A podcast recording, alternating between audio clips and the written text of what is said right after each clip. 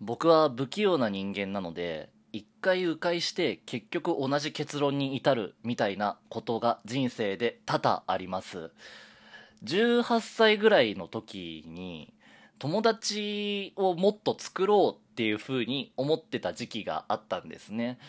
それまで全然友達なんていらない。数少数、本当に少数何人か自分が信頼できる人がいれば別に人生はそれで幸せなんだって思ってたんだけど、周りに友達をいっぱい作る人が多かったから、自分自身に気づいていない魅力があるのかもしれない。友情をいっぱい抱えることによるメリットがあるのかもしれないって思って、18歳、19歳、20歳ぐらい、っていうのは、いろんな人と飲みに行ったり、いろんな人と電話をしたりだったりとか、LINE を交換したりだったとか、SNS を介していっぱいいいねをしたりだとか、そういうことをやっていた時期があるんですね。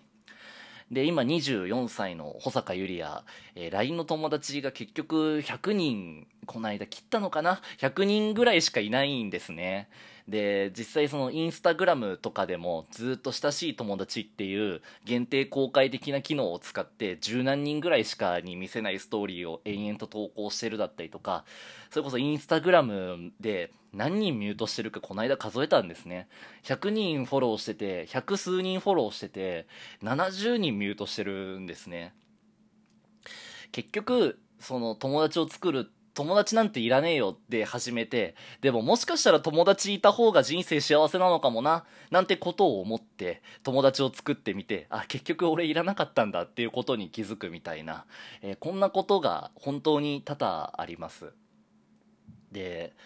最近、それに近いことなのかもしれませんけど、あの、人と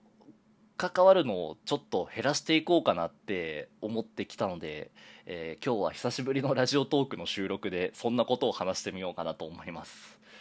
ということで皆さんこんばんは、保坂ゆりやです。こんばんはに限らないか。よろしくお願いいたします。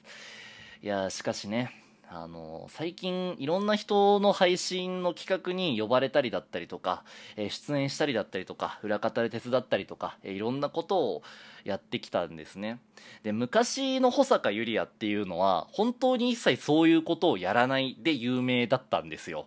あのー、公式のラジオトーク公式がやっている、え企画にえー、出るぐらいが初めてみたいな、そんなレベルだったんですね。で、周りの人ともあまり喋らず、本当にごく少数の人と、えー、本当にレアなコラボを何回かやる程度で、えー、別にその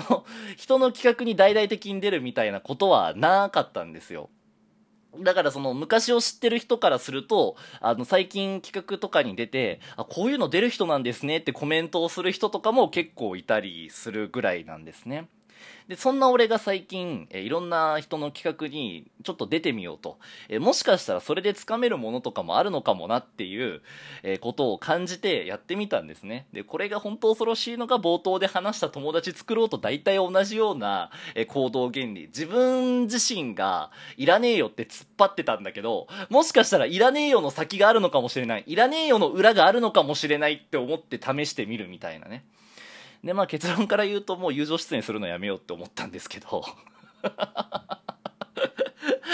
あの、ですね。すごく思ったんです。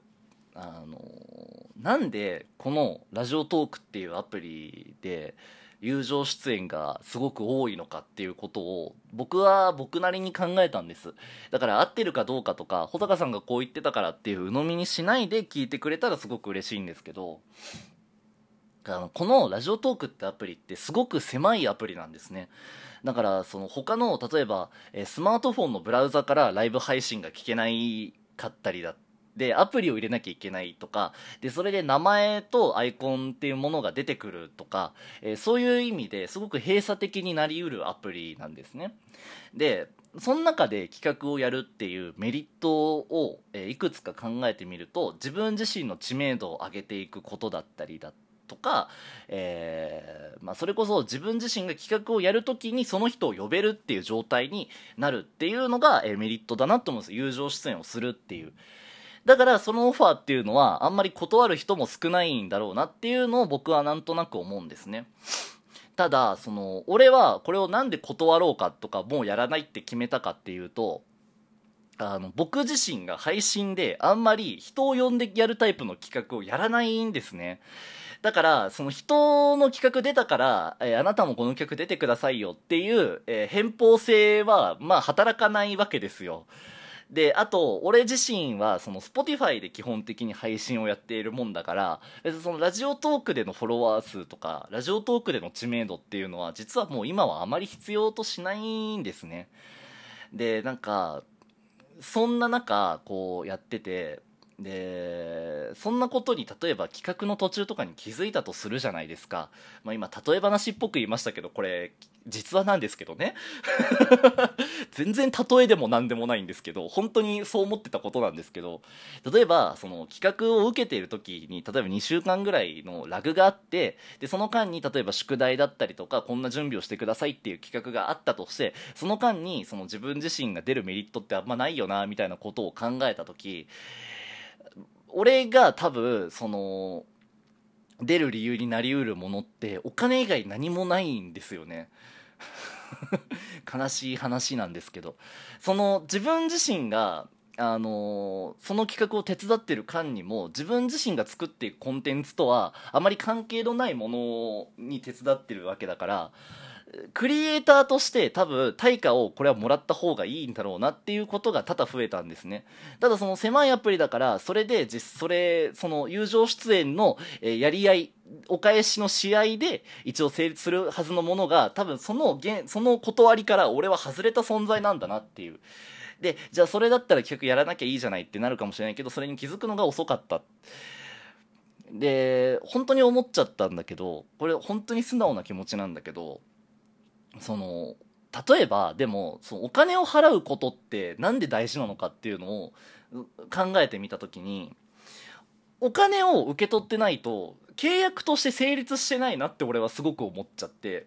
その友達だからこれやってくれるよねっていうものってその友達関係さえ捨てちゃえば別にあの全然切れる契約だなって俺は思うのね。その人との関係性を一回リセットする。であとまあ何人かから嫌われる。えそれを楽しみにしていた。その企画を楽しみにしていた何人かから嫌われるっていうだけなのよ。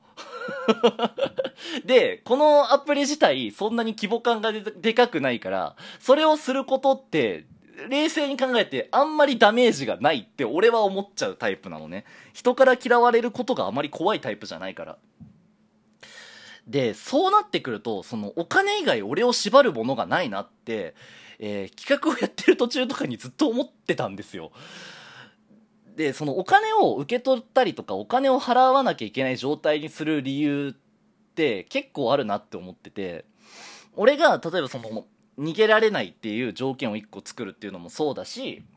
あと自分自身に価値を作ることによってクリエイターとして自分自身が今どのラインでどのくらいの報酬がもらえるのかっていうのを知れること。例えば保坂さんはお金が必要だから呼べないなっていうことは保坂さんにお金以上の価値がないっていうことを自分で知ること。っていうのがクリエイターはすごく大事だなって俺はすごく思ったんですね。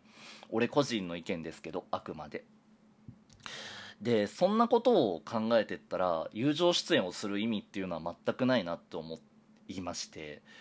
でその友達に区分をつけたりとかこの企画面白そうっていうのだけはオファーを受けようかっていう話もちょっと考えたんだけどでもあのーだとしてもだとしてもあの途中で嫌になる可能性もすごく多いななんてことを、えー心の底から思ったわけですね。えーまあなんかそんなことを思ってたらやっぱり俺は人間関係下手なんだな。結局迂回したなまたっていう。18から24歳にかけての感じと全く一緒だお前は何も変わってなかったんだなっていうのをすごく痛感させてすごい嫌な気持ちになってこれこ俺個人の問題ね。俺個人の問題ですごく嫌な気持ちになったんだけど、まあ、そんな話はどうでもいいんだけど。なんかねそう。だからちょっとやめてこうだからそのいろんな人のコラボとか多分今後出なくなるだろうなっていう、えー気持ちなんですけどまあそれでもちょっと小坂面白いなって思った人は、えー応援していただけたら嬉しいなという、えー気持ちです。そんな落とし方ってどうなんだろうって思うけどね。応援しろっていうのってさ俺は最近軽々しく言えるようになったけど結構とんでもなくずうずうしいお願いだなって僕は思います。なんならそのこのギフトを投げてください。このこれだけの金額を払ってくださいっていう以上に応援し続けてくださいっていうのって傲慢な願いだなって僕は思うんですけど。でもまあ本心で言うともうそれぐらいしか言うことがないなっていう気持ちであります。えー。まあ、とはいえど別に俺個人としてはね、あのー、演目に出ないっていうのを決めただけで、そこをシビアにしようっていうだけなんで、まあなんか、あのー、人として別にじゃあ、あの、関わらないって決めたわけではないというのを、まあ、これは、えー、友人各位に伝えるために言ってるから、えー、まあ、最後の最後で言いましたけど、えー、最近は僕はそんなことを、え考えておりました。えということで、たまにこうやって収録やろうかな。一人で。まあ、なんか更新しないっていうのも変な話だしね。えということで、えここまでお聞きいただきありがとうございました。普段は Spotify にて、おはようございます日本の皆様という番組をやっております。えよろしければ、えそちらを聞いてくれると、え俺は嬉しいです。それが俺を応援するということです。大阪エリアでした。